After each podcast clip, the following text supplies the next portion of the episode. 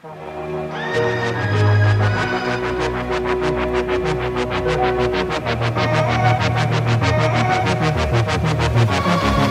qu'on combat depuis le début, c'est la phrase que beaucoup de prospects nous sortent, c'est moi à 9h tout le monde doit être parti, je veux pas les voir. T'as envie de dire tu veux pas voir qui exactement parce que objectivement euh, quand les gens sont formés à travailler en journée, ça n'a que des avantages. Donc on lutte contre cette phrase là depuis euh, presque 10 ans on a des stats euh, hyper claires sur le fait que euh, euh, travailler en journée, déjà, d'une, c'est motivant de travailler au contact des gens. Socialement, c'est il y a une rétention qui est plus forte. T'existes, tu sais pour qui tu bosses, donc tu respectes d'autant plus ce que tu fais. Les gens savent que tu bosses pour eux, donc ils respectent fatalement plus leurs locaux et il y a moins de, de, de, débordements à ce, niveau-là. ça crée de la rétention, ça crée de l'amour du maillot, tu te sens respecté. Enfin bref, ça a beaucoup d'externalités positives assez intuitives. Bonjour à toutes et à tous. Je suis Julien Laure, le CEO de Théodo France. Julien, cofondateur d'Xmakers. Alors bienvenue sur Method to Scale, le podcast qui donne la parole à celles et à ceux qui sont devenus des maîtres dans l'art de l'hypercroissance.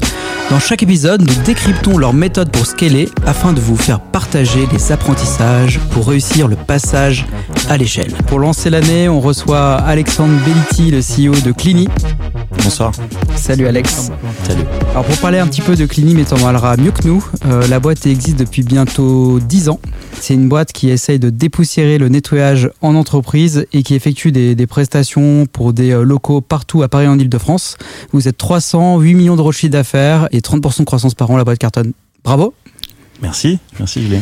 Euh, ici, on va parler de trois moments clés du scale avec toi. Le, on va commencer par les débuts et le product market fit. À quel moment tu l'as découvert et euh, qu'est-ce que tu en as retenu? Ensuite, on va passer euh, sur la partie scale, donc autrement dit le passage à l'échelle. Qu'est-ce que tu as vécu, bien vécu, mal vécu? Et surtout, après l'étape d'après, qu'est-ce que tu vois? C'est quoi ta vision? Et comment tu peux y aller? Voilà. Parfait. Si on revient du coup à, 2012, euh, raconte-nous un petit peu comment ça s'est lancé en fait et à quel moment ça a commencé à, prendre vraiment pour toi. Alors 2012, donc j'avais 25 euh, ans, je venais de sortir d'école et d'une petite session chez Air Liquide euh, en contrôle de G où je me suis fait un peu chier. et j'ai une famille d'entrepreneurs, donc j'ai toujours pas trop réfléchi avant de monter ma boîte. J'ai toujours voulu monter une boîte et et j'ai hésité entre partir sur du digital. Alors, faut se positionner en 2012. Hein, il n'y avait pas du tout de hype, il n'y avait pas de, de, de, médias autour de la, de la start-up et compagnie. Donc, c'est vraiment l'entrepreneuriat un peu, un peu à l'ancienne. Et, euh, et donc, j'avais le choix entre partir sur un projet digital sur lequel j'avais pas de skills particulières et qui m'effrayait un peu parce que notamment j'étais tributaire d'un CTO. Euh, donc, vous connaissez bien ça chez Théodo, mais la tech m'était un peu étrangère et donc j'avais un peu une appréhension là-dessus et un truc beaucoup plus cartésien qui était le nettoyage que je connaissais par, euh, par le biais de ma famille. Et donc je, je suis parti là-dessus parce que je voyais un marché profond avec, euh, donc à l'époque, il y avait déjà 12 euh, 000 entreprises, donc hyper atomisées, et la possibilité d'avoir de, de, une proposition de valeur différenciante sur ce marché dans lequel, enfin, un peu apathique et un peu ancien. Donc en 2012, tu es, es à Paris, tu es où à ce moment-là? Pareil, je venais de rentrer de Lille, euh, de, petite session d'école de commerce euh, assez sympa où j'ai appris beaucoup de choses, surtout euh, à picoler. c'est ça, ça peut aider au début. Ok, et du coup, concrètement, tu t'installes où? Comment tu signes ton premier client? C'est quoi les, les débuts en fait?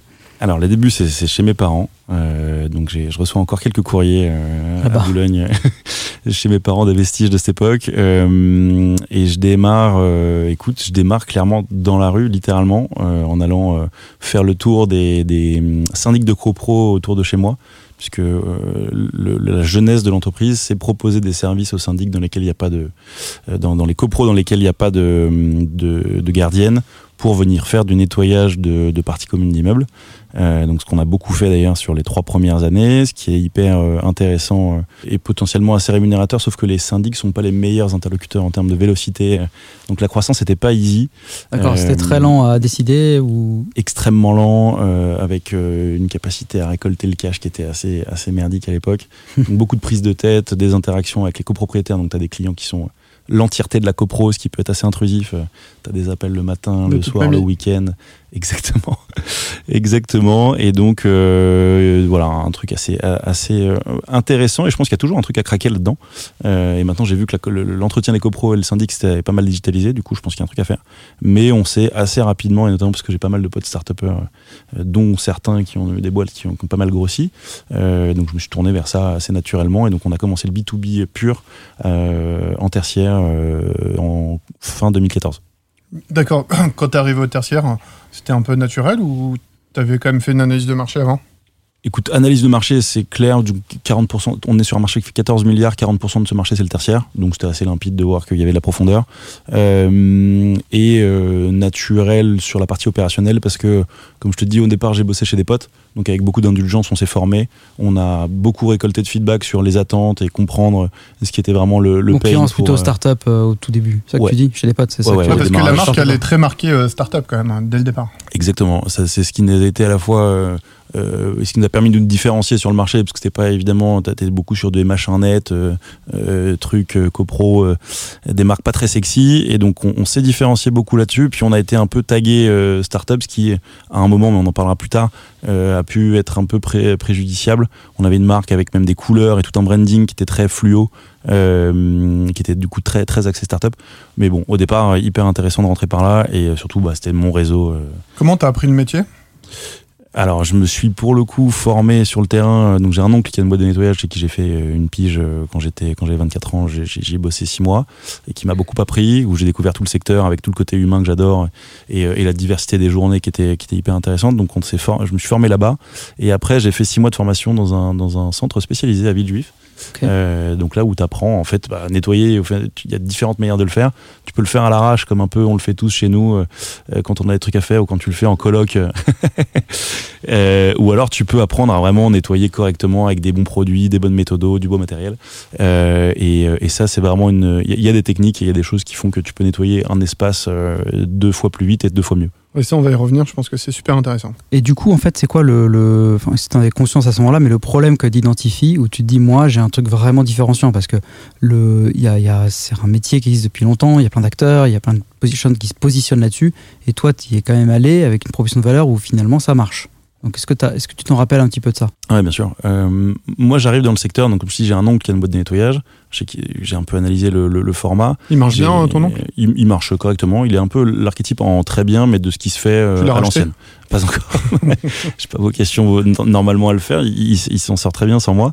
Euh, mais euh, j'ai une grand-mère qui est femme de ménage. Ça, ça, l'intérêt au sens où c'est un marché qui s'excuse d'exister et qui historiquement ne traite pas forcément très bien les gens sur le terrain. Et, et pour nous, le prérequis, donc je, je parle de nous, donc moi qui ai monter la boîte et, et- et mon associé de l'époque, des valeurs humaines assez fortes euh, et, et- et très terrain. Du coup, on s'est rapidement dit, euh, précariser des gens en situation déjà précaire, c'est pas exactement ce qu'on a envie de faire. On va plutôt choisir de trouver les bonnes personnes, les former, les accompagner à faire du bon taf et euh, promouvoir euh, notamment un, un truc qui était hyper important pour nous, la géolocalisation, donc bosser à proximité de chez soi, et le travail en journée, donc bosser euh, au contact des collaborateurs des, des- des bureaux dans Et lesquels ce on bosse. truc-là, comment tu le, comment tu le comprends que c'est important pour. euh, Parce que finalement, ce qu'on comprend du problème, c'est que euh, c'est un enjeu d'avoir les bonnes personnes. C'est un marché où les gens sont maltraités. Et du coup, toi, tu dis si je les traite bien, que je les respecte en tant que personne, je les fais grandir, etc. Et finalement, ils vont venir bosser pour moi. Et du coup, j'aurai des clients. Ouais, en gros, il sort des personnes de l'ombre. Et- T'as raison, c'est les gens que tu vois, le- tu les vois pas. C'est à moins que tu arrives à 6h du Exactement. matin. Quoi. Bah, tu sais, on a beaucoup parlé là pendant le Covid des invisibles. Nous, c'est clairement l'archétype. Et en fait, quand on a, on a eu 2, 3, 4, 10, 10, 10 employés.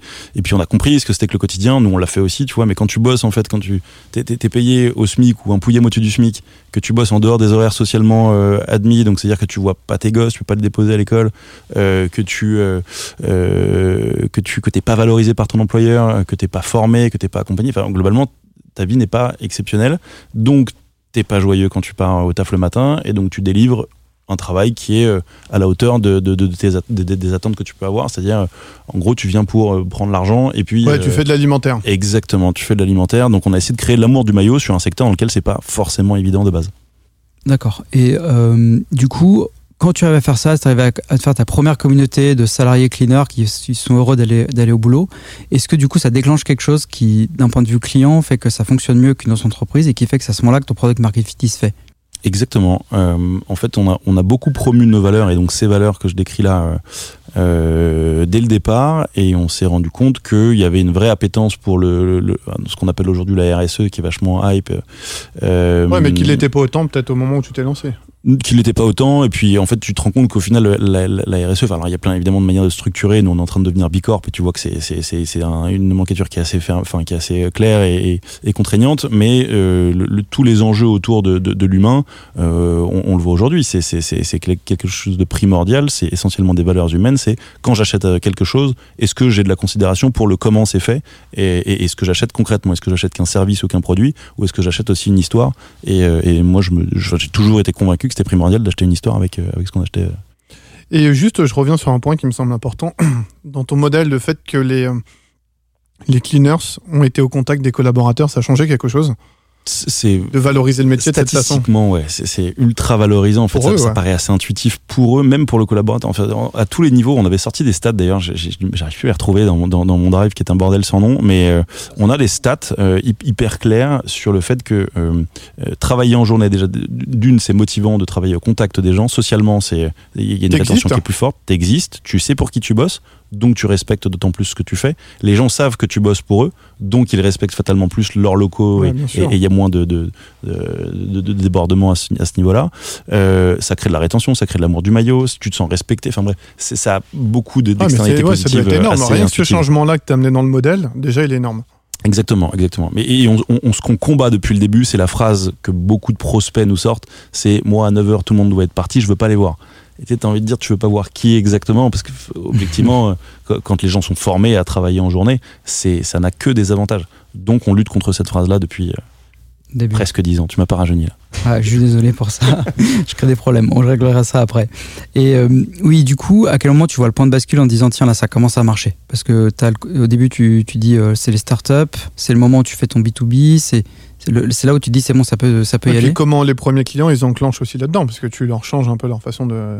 Écoute, il y, a- il y a eu euh, toute, toute la phase où, où on promeut, enfin donc on, on- on sort de la copro, on rentre dans le tertiaire, on devient Clini parce qu'à la, l'époque la boîte s'appelle toujours Imonet, donc c'est comme Imonet. Imonet, immobilier nettoyage. Ah ouais, moi, ça me fait penser c'est la pas un sketch des euh, comme des mecs very bad blagues là. Limonette.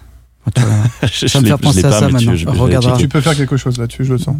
Et donc on, on switch de branding, on se met à fond sur le sur le tertiaire euh, et, et on, on voit que notre modèle commence à prendre. Effectivement, t'as une, une, euh, une- comment une, une manifestation qui est très tangible. hein, c'est le CA, tu vois que le CA commence à kicker. Et en fait, je dirais que le point d'inflexion, c'est un moment où euh, une personne qui est devenue euh, un, un pote maintenant qui s'appelle Kamel Zerwal euh, m'appelle pour euh, qu'on commence à discuter de rentrer chez 50 et de euh, modéliser euh, du coup une levée de fonds, de réfléchir à comment on peut scaler euh, vraiment un modèle qui était déjà à l'époque on faisait un peu moins d'un million d'euros de chiffre d'affaires. Euh, et, et là tu commences à sentir qu'il y a un truc, une, sorte, une forme de hype. Tu vois, on parle, on parle de levée de fonds sur, un, sur une boîte de nettoyage, ce qui est pas forcément intuitif. Ouais, mais c'est Euh, canon. C'est là où t'as pris le contre-pied d'ailleurs. Exactement, c'était super intéressant de voir ça. Et donc on s'est posé, on a bien crunché le truc. Moi je découvrais tout l'écosystème, je sais pas ce que c'était qu'une levée de fonds pour le coup. Euh, on est début 2015, euh, j'avais j'avais aucun des codes de, de ce qui au- aujourd'hui me paraît hyper intuitif et ce qui est absolument partout euh, dans les médias. Et donc, euh, et donc là on a commencé à, à vraiment réfléchir à comment pousser le truc à fond. D'accord. Et tu, du coup, à ce moment-là, tu lèves auprès de qui? Alors là, je rentre, je rentre chez 50 Partners. Tu rentres chez époque-là. 50, ouais, Ouais, c'est je 50 rentre qui lève chez toi. 50, euh, donc je- je- ils prennent une, enfin c'est le modèle 50 classique euh, d'accélérateur, euh, et on fait un micro, euh, un micro tour en BSAR avec un, un outil qui était à l'époque tout nouveau. euh, Faut que tu décrives BSR parce que Ouais, tous nos BSR, auditeurs sont pas aussi smart que Julien. hein. souscription euh, et donc c'est un, un outil qui permet de ne pas lever directement en dur mais de faire une promesse sur une levée future avec une décote. Donc tu diminues ta valo en moyenne de entre 20 et 40%, suivant comment tu arrives à négocier le truc. Et, euh, et du coup, tu as du cash tout de suite et tu as un bon de souscription qui te permet ensuite de rentrer dans la levée future avec une décote. D'accord. Et du coup, en fait, donc là, euh, un des débuts de scale, c'est le moment où tu te fais challenger sur euh, la. ma- En fait, il y a- il y, a 50 qui dit, mais en fait, c'est possible d'aller plus loin. Toi, ça te fait réfléchir différemment. Et ça, c'est un premier élément de, de passage à l'échelle pour toi. Enfin, ce moment-là. Ouais. Alors, il y, a 50 et il y a un truc aussi, puisque je commençais à, analyser le marché US, donc une boîte qui aujourd'hui n'existe plus parce qu'elle a eu la bonne idée de se faire acheter par WeWork, qui s'appelle Managed by Q, euh, un nom ah, un peu barbare. Managed by Q, ils sont montés en 2014 et, les, mecs ont, modélisé, même en termes de marketing, enfin surtout même en termes de marketing, euh, quelque chose qui m'a vraiment fait kiffer. C'était euh, déjà, tu arrives sur le site, il y avait que des citations de Jay-Z et tout. Ouais, il était hyper stylé le site. C'est trop stylé. Ils mettaient vachement en avant leur cleaner. Ils avaient même un Insta où ils me parlaient de l'histoire, de la vie du cleaner. Et pour le coup, c'était hyper inspirant. Et c'est ce qui a servi aussi quand on est rentré chez 50. Je me suis vachement appuyé sur ça en disant on va devenir le management. À l'époque, ils avaient levé 10 millions. Entre, ensuite, ils ont levé, je crois, plus de 100 millions de dollars euh, entre temps avant de se faire acheter par WeWork. Et, et c'est vraiment une boîte qui était très inspirante pour, euh, pour nous. Bah, ce qui est bien, ce que tu es en train de dire, c'est le branding. En gros, tu as compris que le branding dans un métier comme où tout le monde s'en foutait, quoi, on va le dire comme ça. Exactement. Était en vérité hyper important de starifier euh, les cleaners. Ouais, exactement. C'est et le branding, donc tu as tout, tout l'univers de marque, et puis le, côté mise en avant des personnes qui habituellement sont plutôt euh, cachées et camouflées. Tu les as starifiés. Exactement. Et ça, c'est cool. Canon. Ok, du coup, en fait, c'est hyper intéressant, c'est que euh, j'ai l'impression que ce que tu as réussi à scaler, c'est ta capacité à attirer des, des cleaners dans ta société plutôt que dans d'autres sociétés de nettoyage classiques. Euh, aujourd'hui, tu as. Euh, déjà une question par rapport à celle-là, juste rebondir. Ouais, une concurrence accrue entre les boîtes pour trouver des. Oui, justement, c'était ma question. C'était en fait, qu'est-ce qui. Est-ce qu'il y, y, a combien d'acteurs qui sont en train d'aller de, sur les. essayer de recruter les mêmes personnes que toi Et qu'est-ce qui te fait penser que là, toi, tu es plus attractif qu'eux? Alors, il y a, euh, en France, à date, à la grosse, tu as 13 000 boîtes de nettoyage. Donc, c'est un marché qui est hyper atomisé, ultra concurrentiel. Ça va de la petite boîte à la grosse machine, j'imagine Ouais, bien sûr. C'est quoi le gros, gros concurrent sur la place? Euh, les, très gros du secteur, c'est euh, pour en citer plusieurs euh, Atalian, Honnête, de Richebourg, Chalençon, euh, Samsic. T'as as, des très très grosses machines qui sont, qui sont des historiques. Donc eux, t'es vraiment en train de clairement de les, un peu de les emmerder. Quoi. Écoute, j'essaye en tout cas. Enfin, tu sais, quand la boîte de 10 millions parle à une boîte de 2 milliards, elle, elle est aussi très attentive et elle les écoute plutôt. Donc, t'as as, à la fois de l'envie de, de, rentrer sur le ring et aussi un peu peur de te faire péter la gueule. Mais euh, en tout cas, c'est exactement ce qu'on essaie de faire, c'est de venir les challenger. Et euh, effectivement, c'est des boîtes qui ont plusieurs dizaines d'années euh, d'historique. De, de, et donc, ouais, il y a des, je pense que dans le modèle, il y a des choses à, à, à revoir, il y a des choses qui sont et puis les, usages ont tellement évolué, la techno est arrivée, a pris une telle place aujourd'hui, quel que soit le domaine et quel que soit le secteur, que ce qui est cool chez nous, c'est qu'on est tech native, c'est on est une boîte de nettoyage qui s'est construite par euh, des mecs qui, qui, aiment et qui font de la tech. Donc euh, la tech a aussi une place hyper intéressante pour fluidifier tous les nœuds opérationnels et c'est pas le cas du tout de tous les gros du secteur. Comment tu peux nous parler un peu justement de ta vision de comment tu as intégré la tech pour euh, grossir plus rapidement? Oui, bien sûr. Euh, le démarrage, la jeunesse de la tech chez nous, c'est ce que je décrivais au début. C'était plus, euh, on a détecté une aberration dans le dans, dans, dans, le quotidien de nos agents. Donc c'est plutôt une tech qui est tournée vers les agents. c'est le premier client de la tech. C'était une de nos clineuses qui commençait le matin à Saint-Ouen, qui bossait ensuite à Montrouge et qui terminait à Boulogne. Et donc au bout de trois semaines, fatalement, elle est arrivée nous voir quasiment en larmes en disant mais en fait le quotidien est un peu compliqué et, et, on n'avait pas fait gaffe en fait, on, on l'avait staffé. C'est déjà juste euh, génial parce que tu as la possibilité de le dire dans une boîte comme la tienne. Je suis pas sûr que ça soit possible dans les, chez les autres. Bah, nos, moments, on le laisse pas parler pour le moment, tu vois. surtout pas, là, surtout pas elle, a, eu l'occasion de s'exprimer du coup et on a, modélisé ça. Donc évidemment, on a, réajusté et puis on s'est dit en fait, à chaque fois qu'on va recruter quelqu'un et qu'on décide d'avancer avec quelqu'un, on va essayer de le staffer à proximité. Donc on va, on va regarder où cette personne vit, euh, où le client euh, a ses bureaux et puis on va essayer de staffer à proximité. Au départ, évidemment, tu fais un peu de briquet de broc parce que quand tu es 10, 15, 20, euh, tu peux pas forcément choisir, il faut forcément envoyer quelqu'un. Puis quand ça commence à arriver un peu plus gros, et là aujourd'hui dans Paris, on a euh, quasiment tous les arrondissements, enfin on a, quand tu regardes la heatmap de nos, de nos clients, on est vraiment partout et donc aujourd'hui on peut vraiment affecter une personne à, très grande proximité, à quelques rues ou à, quelques centaines de mètres de chez lui. Du coup, tu as développé quoi pour ça? Euh, Un algo qu'on a, euh, qu'on a, qu'on a appelé le Généplan. Écoute, c'est un nom euh, qui, qui, en, vaut d'autres. ok, et tu as vu des effets positifs sur l'attrition de tes collaborateurs, sur leur plaisir à bosser, tout ça? Ouais, ouais, on a, on, a, on a un turnover qui est inférieur à 5%. ça vous parle ou pas, mais sur le marché, c'est vrai, c'est bah, entre 5 et, 8 fois inférieur au marché. Quoi. J'ai jamais entendu un chiffre pareil. Sur les cleaners, c'est ouais, pas mal. C'est impressionnant. C'est pas mal. Ouais, tu nous expliquais un instant que tu avais euh, mis une logique d'automatisation à destination des agents. Enfin, des agents.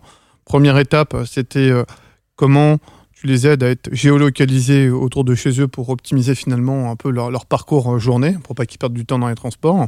Est-ce qu'il y a eu d'autres d'autres choses que tu as mis en place pour euh, optimiser ça?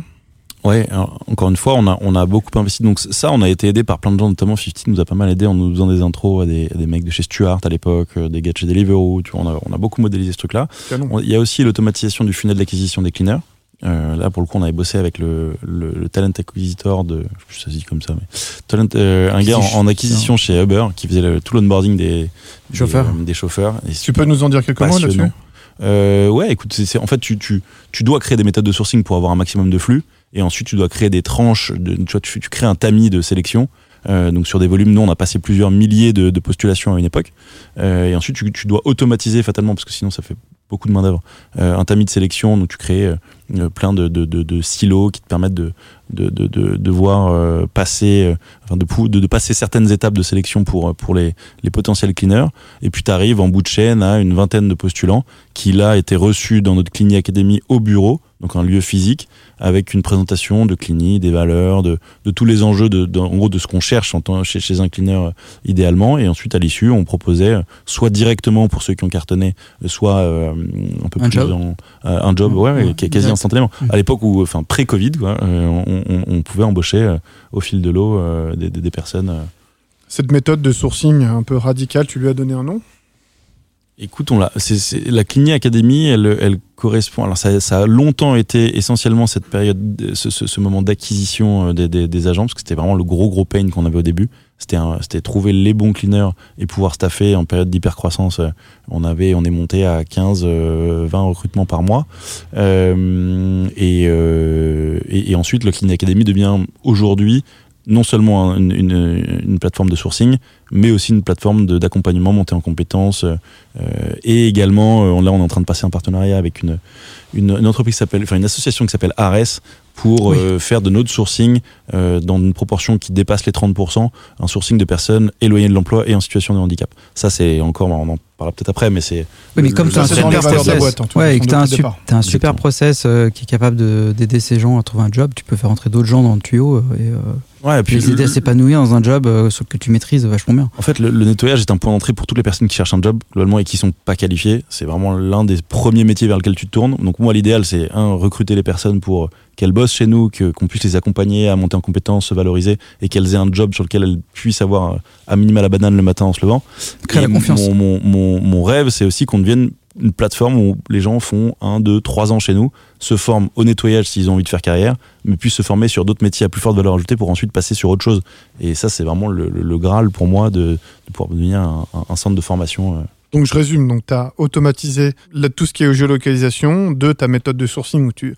En plus, c'est canon, la- enfin j'adore la, la méthode que tu utilisais d'aller voir comment ils ont fait chez Uber et dans d'autres domaines pour transposer ça chez toi. Et tu as d'autres choses que tu as automatisées? Ouais, alors on a, on a d'autres choses, c'est tout, toute la- tout le rapport à la donnée euh, qu'on a, qu'on a donc centralisé. On a notre CRM sur lequel on a toute la donnée client. Euh, donc pour Salesforce pour ne pas le citer, on a toute la donnée cleaner qui du coup n'était dans aucune base autre que des Excel. Et on a on a on a tous tout, tout agrégé dans un back office qui, qui a été le gros de notre dev pendant plusieurs euh, quasiment trois ans et demi. Euh, et donc notre back office aujourd'hui il agrège 100% la donnée client cleaner. Et du coup ça permet de, de faire les affectations enfin de gérer 100% des opérations sur un outil qui est euh, propriétaire. Et ça c'est la grosse valeur tech de notre boîte. C'est notamment euh, c'est notamment cet outil là D'accord. Euh, tu as parlé d'académie euh, dans, dans ton truc. euh, dans, dans, t'as parlé d'académie, donc ton, ton process d'automatisation. Est-ce qu'il y a des. Tu as réussi à, réussi à capter sur le terrain des compétences que les, que les cleaners ont, qui, que tu as envie de transmettre? Comment tu fais cette partie-là? Ça m'intéresse vachement de comprendre. Parce que ce que tu as dit au début de l'histoire, c'est que tu tu t'es fait former dans une école. Et que du coup, là, tu crées ton école. Est-ce qu'il n'y a pas quelque chose d'ailleurs pour toi en termes de développement là-dessus? Alors écoute, on, on vient de recruter une personne, une responsable qualité dont le, le, et, une DRH d'ailleurs qui vont bosser conjointement euh, sur ces sujets pour l'objectif à terme, c'est à, court terme, hein, c'est de créer une formation diplômante. Ok. Euh, et comme je disais, diplômante dans le nettoyage et potentiellement diplômante sur des sujets connexes. Euh, c'est évidemment fondamental de ce qu'on ce qu'on va rechercher chez les personnes au départ. On, on allait avant chercher des skills, c'est-à-dire des gens qui ont déjà bossé dans le secteur du nettoyage. Tu te rends compte qu'en quelques semaines, tu peux former une personne sur la partie euh, technique. Euh, en revanche, l'important, c'est essentiellement de sélectionner des personnes ultra motivées, qui ont envie de se lever, qui sont ponctuelles, qui ont le smile, qui savent interagir avec des clients. C'est donc la, qualité humaine est hyper importante pour nous et la motivation, c'est-à-dire que nous, on doit évidemment à nos agents et on, investit énormément dans, dans, tout ce qu'on leur doit. Et puis évidemment, il doit y avoir une réciprocité, c'est-à-dire que l'objectif pour nous, quand on recrute une personne, c'est de délivrer de la qualité et ne pas churner. Euh, donc on a aussi cet, cet impératif-là, donc euh, d'accompagner nos agents et d'avoir des agents qui soient euh, super motivés. Ça fait penser un peu, on recevait euh, Cyril de Rocket School et euh, qui avait craqué sur la partie euh, sales, SDR, la partie formation des gens qui ont, pas eu la chance d'avoir des études hyper complètes et qui du coup va sur des métiers plus manuels, notamment de plomberie. Et en fait, ça me fait penser à ce que tu racontes là. C'est Ouais, bah nous on bosse vraiment, pas mal avec Rocket School. Il y a des rapprochements possibles, quoi, facile. Ouais, bien sûr, bien sûr. Je trouve que ce que fait Cyril est fantastique. Top. Euh, est-ce que tu as, euh, si on regarde un peu devant nous, un peu loin, euh, est-ce qu'il y a un endgame que tu as envie d'atteindre, un truc qui te. Tu dis là, j'ai craqué quelque chose de fort, et à ton avis, comment tu peux réussir? Alors, il y, a le, endgame ultime pour moi, c'est d'arriver à faire de ce métier un métier ultra valorisé et reconnu auprès de, tous, notamment des acheteurs, qu'on arrête d'acheter une commodité qu'on enfin, qu'on camoufle euh, et que le, se dire le nettoyage tout le monde peut le faire et globalement j'achète quelque chose de euh, ce que ce que, j'aimerais c'est que demain les gens sachent que quand tu achètes du nettoyage tu achètes aussi des gens qui se lèvent le matin qui bossent euh, tu achètes des compétences que en plus en période Covid il y a un, paradoxe que, c'est d'essayer d'acheter au moins cher dans une période où il y a une crise sanitaire et où l'enjeu d'hygiène est, deux fois plus important que. Que, que oui, c'est vrai que toi, euh, tu as dû vivre un creux horrible pendant le Covid avec les locaux fermés, mais tu ressors avec euh, les locaux doivent être propres. Exactement. Alors, t'as pas d'effet de compensation, mais enfin, en tout cas, ça c'est pas comme ça, mais chiffre d'affaires, c'était à long terme. Euh, tout le monde me dit, tu t'as gavé pendant le Covid. Non, non, parce que je moi, je pense fais du bureau et les bureaux ont fermé, donc euh, euh, c'était pas exactement la folie. Non, mais t'as un sens de l'histoire vers la propreté et que tu, tu vas bénéficier à long terme, c'est sûr. Exactement, exactement. Mais du coup, il faut expliquer que bah, bien faire les choses, c'est valable pour tout, hein, mais ça prend du temps. Il faut former les gens, il faut les encadrer, il faut les accompagner, et donc du coup, ça a une certaine valeur. Donc, pour arriver à être promoteur de ça et faire en sorte que demain le marché soit assez vertueux et reconnu, c'est hyper important pour moi. Euh, pouvoir dire qu'on a des agents et on, fait de la mesure du NPS de nos agents, euh, avoir le plus haut possible et des mecs fiers de bosser chez nous, enfin des gens, pardon, fiers de, travailler chez Clini, fiers d'être cleaner et potentiellement d'avoir d'être monté en compétences et d'avoir suivi des parcours de formation, euh, voire d'avoir vécu Clini comme un tremplin vers des, métiers plus qualifiés. Je trouverais ça, enfin, on, trouvera ça fantastique quand ce sera fait parce que je suis persuadé qu'on va y arriver. Et, et après la partie techno, pour moi, donc la tech, c'est euh, comme le disait mon, ancien leveur de fond, euh, c'est pas une fin en soi, mais on est, on est, on est un tech-enabled service. Donc, un, la tech peut quand même aider à fluidifier des, des, des, pas mal de choses, pas mal de nœuds opérationnels, pas mal d'aberrations. Quelques petits exemples comme ça, mais tu vois, à une époque, on avait des gens qui prenaient le métro pour nous déposer des tickets Navigo pour se faire rembourser. En fait, on a juste développé une app. Tu prends ta photo, tu la, tu, tu, la download sur notre, sur notre euh, back-office et tu te fais rembourser. C'est un exemple à la con parmi, parmi autres, mais tu as plein de petits sujets comme ça, plein de petits nœuds qui permettent d'améliorer significativement le quotidien. On l'a vécu à des milliards de niveaux. Uber est venu faire chier G7 et compagnie. Euh, euh, je, vois que là, tu as des, des, boîtes comme, euh, comme Cajou et, d'autres qui. La, tech aujourd'hui, elle est partout et, elle permet d'aider de, d'aider le quotidien des gens en essayant de diminuer le, le, pain sur plein de sujets. Et ça, dans le nettoyage, c'est valable à, beaucoup de niveaux aujourd'hui. Donc on essaie de, de l'implémenter dans, dans, plein de domaines. Tu vois d'autres choses d'ailleurs que tu as mis en place? Parce que c'est vrai que le, ménage est perçu comme une commodité. Donc, quelque part, ce que tu dis, c'est que tu as rendu un peu ces, lettres de noblesse à ces gens-là. Tu leur as facilité la vie avec une vision tech, mais comme tu dis, pas de la grosse deep tech, tu vois, de la petite tech, mais euh, juste tech pragmatique. on, dit, tech pragmatique. Tech, pragmatique au bon moment, bon endroit. Tu as, un autre élément qui a contribué comme ça à ce que la, croissance explose ou c'est vraiment les deux piliers? L'humain et donc le, enfin la RSE et, la tech euh, sont, sont, fondamentaux. Dans la RSE aussi, j'en ai pas parlé, mais tu vois, à une époque, en 2000, jusqu'en 2018, on avait deux offres. On avait l'offre Clini et l'offre Clini Green.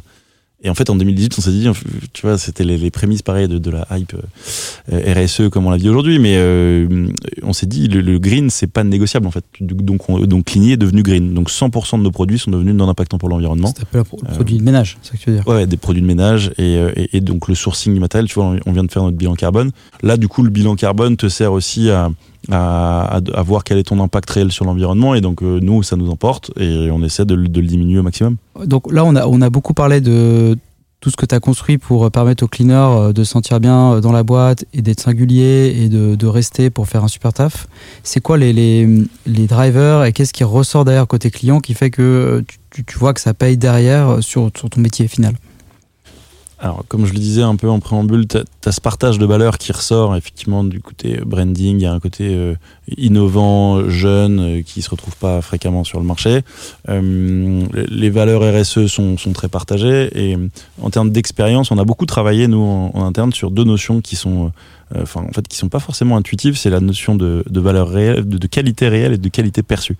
donc, tu, tu, peux avoir des gens qui sont bien sourcés, bien formés, qui travaillent bien, et, et, et si c'est pas suffisamment marketé, vendu et proposé au client, le client peut ne pas parfaitement comprendre parce qu'il n'a pas toujours de comparatif, parce que euh, quelle est la, valeur, la valeur réelle et du coup lui ne ressent pas cette valeur-là et ne se rend compte de, cette valeur qu'une fois qu'il a un comparatif qui en général est moins bon. Donc on a plein de clients qui, euh, enfin plein non, on a quelques clients qui nous ont quittés et qui ensuite sont revenus chez Clinique.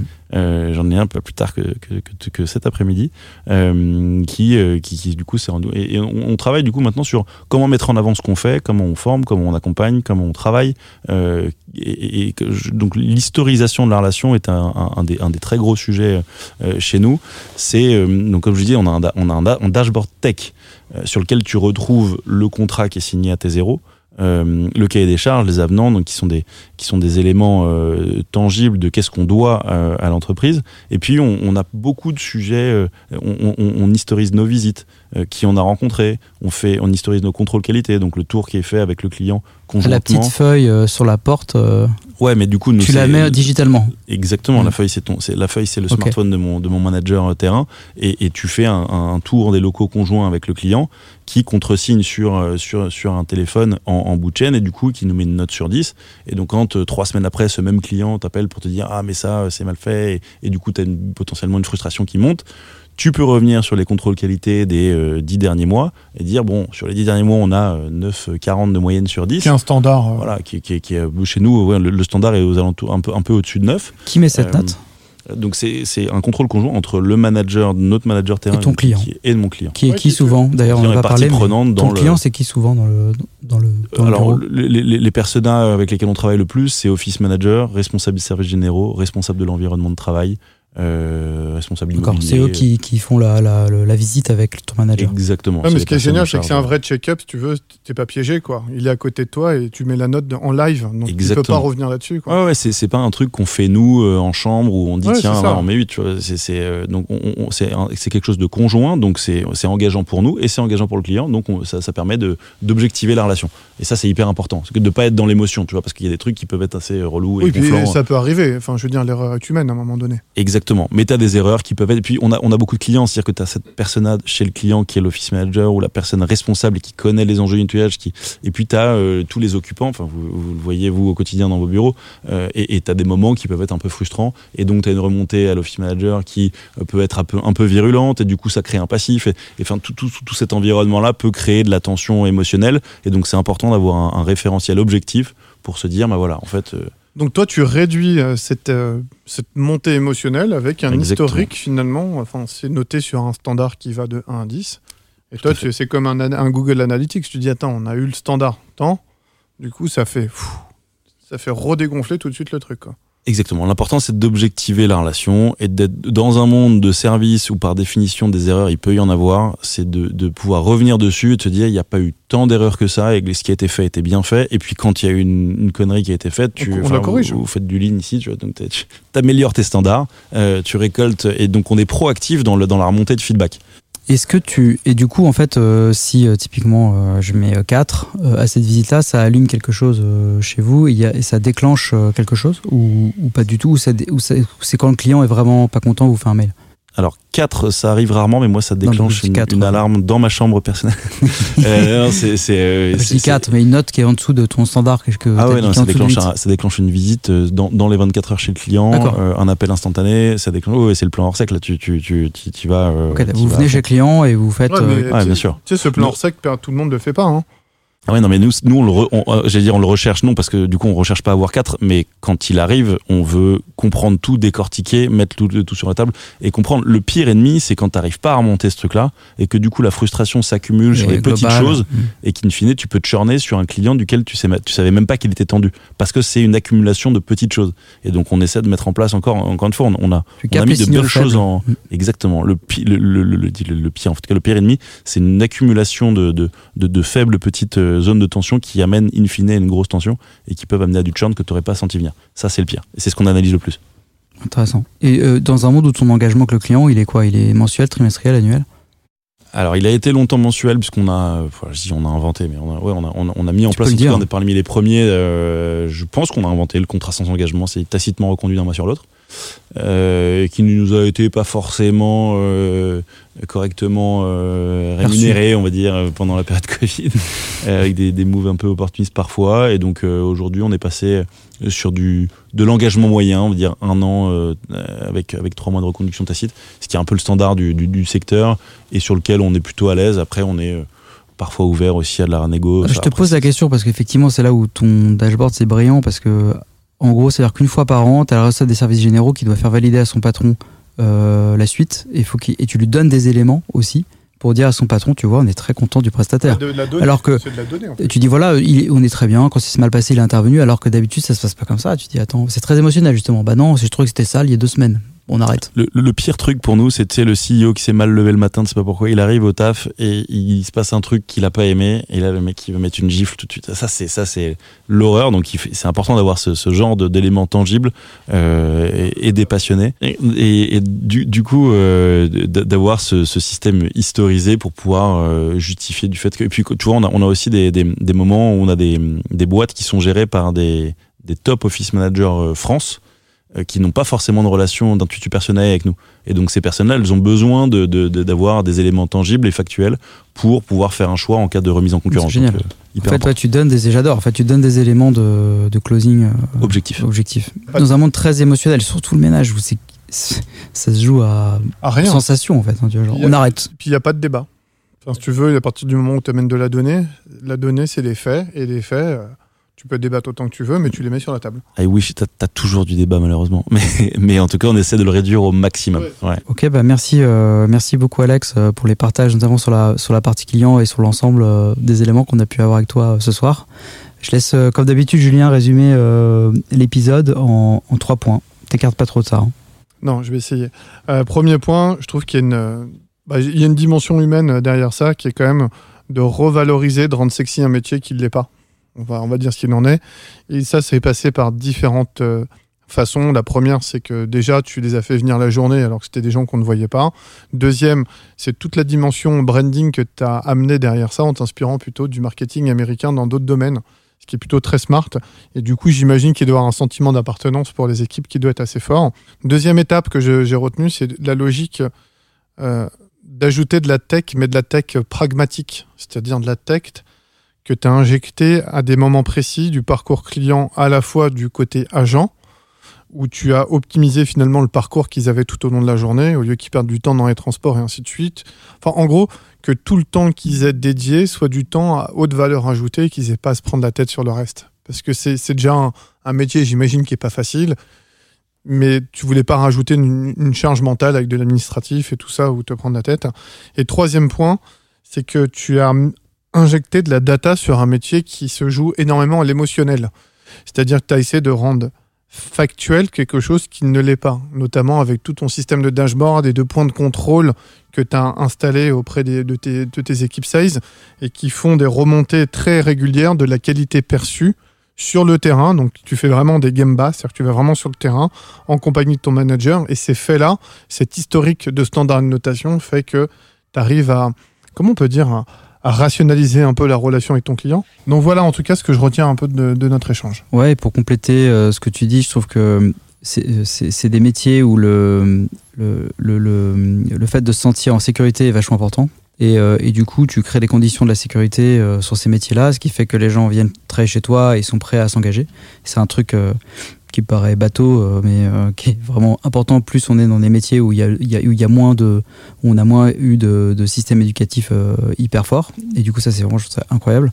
Et l'autre truc, c'est comme tu disais, c'est dans des dans des métiers où tu es de facto dans la structure de coût, valoriser le coût comme un gain bah, ça fait que tu restes sur ton client parce que ton client voit la valeur et ça, je trouve que c'est génial. Est-ce que tu auras un livre à nous conseiller, un livre que tu adores où tu te dis, franchement, ça serait. Euh, j'ai vraiment envie de le recommander au podcast aux auditeurs? Ah, j'en ai beaucoup. Euh, si je devais en choisir un, c'est c'est peut-être mon livre préféré. Euh, c'est un livre d'Alain Damasio qui s'appelle La Horde du Contrevent. Euh, qui est un livre fascinant, une, de mes meilleures expériences de vie. Euh, en, plus d'être une expérience de lecture incroyable, euh, c'est vraiment un moment, un moment fantastique et une vision, c'est un, truc assez ésotérique. C'est vraiment une. Deux mots sur l'expérience? Bah, déjà, c'est un livre qui est, qui est écrit strictement à la première personne avec, je crois, une vingtaine de, de, de, de, personnages qui ne parlent que du coup de, ce qu'ils voient avec des, des, points de vue différents. C'est un système de narration qui est très particulier, il faut, faut, le voir pour le comprendre, mais en gros, tu as un petit feuillet avec, euh, avec euh, qui parle à chaque fois et que du coup, tu, tu vis la même situation par le prisme de personnes qui n'ont pas du tout la même manière de l'aborder. Donc c'est et, et là, le, le, le principe, c'est euh, T'as as un monde fictif qui, qui, qui part de l'extrême de l'extrême aval euh, avec des vents de forces différentes mais qui peuvent monter sur des vents ultra violents type ouragan as chaque génération une horde qui est créée avec des gens qui ont chacun des skills euh, spécifiques qui doivent remonter jusqu'à l'extrême amont pour aller euh, retrouver leur père et potentiellement comprendre ce qu'il y a au bout du monde. Et euh, donc c'est un parcours fantastique, et hyper intéressant et puis c'est une narration qui est dingue. Trop bien, merci partage. Et, et si tu avais une personne que tu aimerais voir dans ce fauteuil, dans le podcast, tu aimerais qu'on invite qui? Je proposerais bien Aurélien de Meaux, euh, qui est un, un, un, ami déjà et euh, fondateur de, Cheers euh, et qui, qui est une boîte magnifique et qui là vient de créer donc euh, seconde boîte Electra qui est crée des, des, bornes de chargement pour les voitures électriques donc qui va créer des stations des stations électriques. Un projet dingue euh, avec une exécution de fou, euh, une équipe euh, exceptionnelle. Enfin bref, et puis quelqu'un d'extrêmement intéressant. Bah, écoute, parle-lui des Juju alors. Je, bah, je, vous, je, vous, le présenterai avec ouais, grand tu plaisir. le présentes et on l'invitera et tu seras invité au dîner derrière, Alex. Magnifique. Merci beaucoup, c'était super et euh, à bientôt pour de nouvelles aventures. Merci à vous. Ciao. Et voilà, c'est fini pour aujourd'hui. N'hésitez pas à nous faire des retours ou nous suggérer des invités à rencontrer. Abonnez-vous, laissez-nous vos commentaires sur vos plateformes favorites et surtout, parlez-en autour de vous.